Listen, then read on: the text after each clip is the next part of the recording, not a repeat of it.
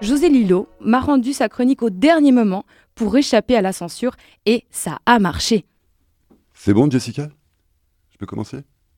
Non, je demande parce que, euh, comme on m'a prévenu que le titre de l'émission c'était La satire, un art en liberté surveillée, déjà je regardais s'il n'y avait pas des snipers planqués quelque part dans le studio.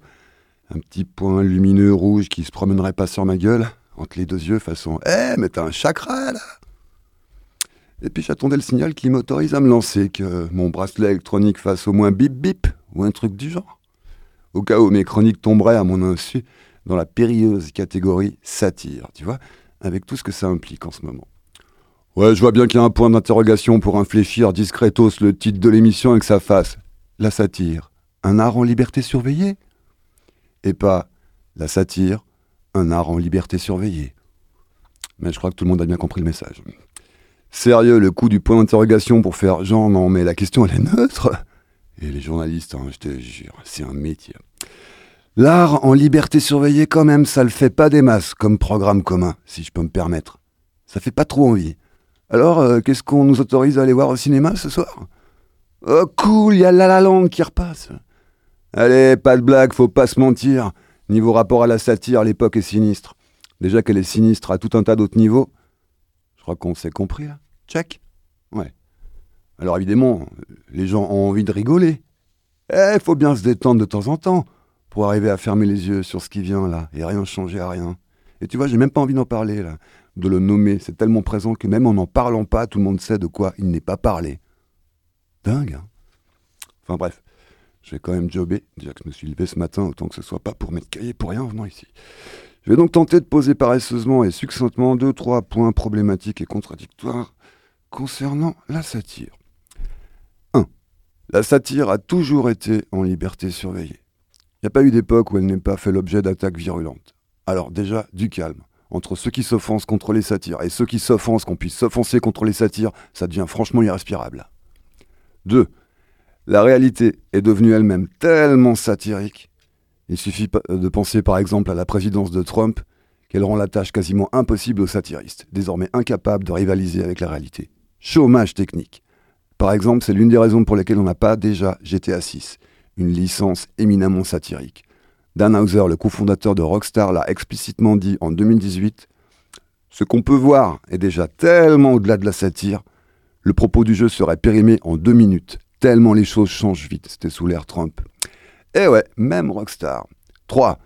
Dans l'Antiquité, Socrate a été la cible des satires théâtrales de la part d'Aristophane, ce qui a en partie contribué à la mise à mort de Socrate devant la justice en disposant l'opinion publique contre lui après avoir répandu les pires ragots sur son compte.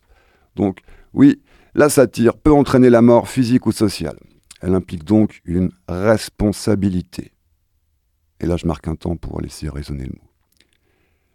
4. Il y a des gens pour penser que l'humour étant l'humour, il ne peut qu'être humour et jamais blague bien pourrie que la blague bien pourrie n'existe pas. Parce que, suspense, elle est de l'humour. En fait, t'as pas compris, hein, détends-toi, allez, pète, allez, ris de toi, là, ris, ris, allez, décrispe. Donc, afin de démontrer l'existence des blagues bien pourries, existence aujourd'hui mise en doute par une part considérable de l'opinion publique, et si j'en crois mes réseaux sociaux, et nombre d'éditocrates euh, locaux et lointains, je me suis dévoué à en produire personnellement pour cette émission, une série, et bon sang que c'est dur quand c'est pas son métier. Ce qui va suivre ici est donc de mon seul fait. Il n'y a, le cas échéant, personne d'autre à incriminer que moi seul. En voici un échantillon. Euh, Jessica, tu sais comment on appelle le nouvel an chez les homos? Non? Non, j'ai peur. L'enculé. si t'étais censuré. Euh, Olivier, tu sais pourquoi les Asiatiques euh, n'ont pas d'humour? Aucune idée. Parce qu'il rit jaune. J'en ai une autre. C'est un noir euh, qui travaille la nuit dans une mine de charbon. Soudain, il s'arrête et s'interroge. Mais je me demande si j'aurais dû accepter ce travail au noir. et enfin, une dernière. Oh oui. Je n'ai rien contre l'écriture inclusive, mais les X je les préfère en triple sur une pochette de DVD. Écrit à 4h du matin, non? Euh, ouais. Mais qui- qu'importe. Donc, euh, je pense que j'ai fait le boulot là. Effectivement, on a là, il me semble, une série de blagues bien pourries. Bien, bien pourries. Suffiront-elles cependant à démontrer aux incrédules l'existence d'un humour bien pourri? Rien n'est moins sûr.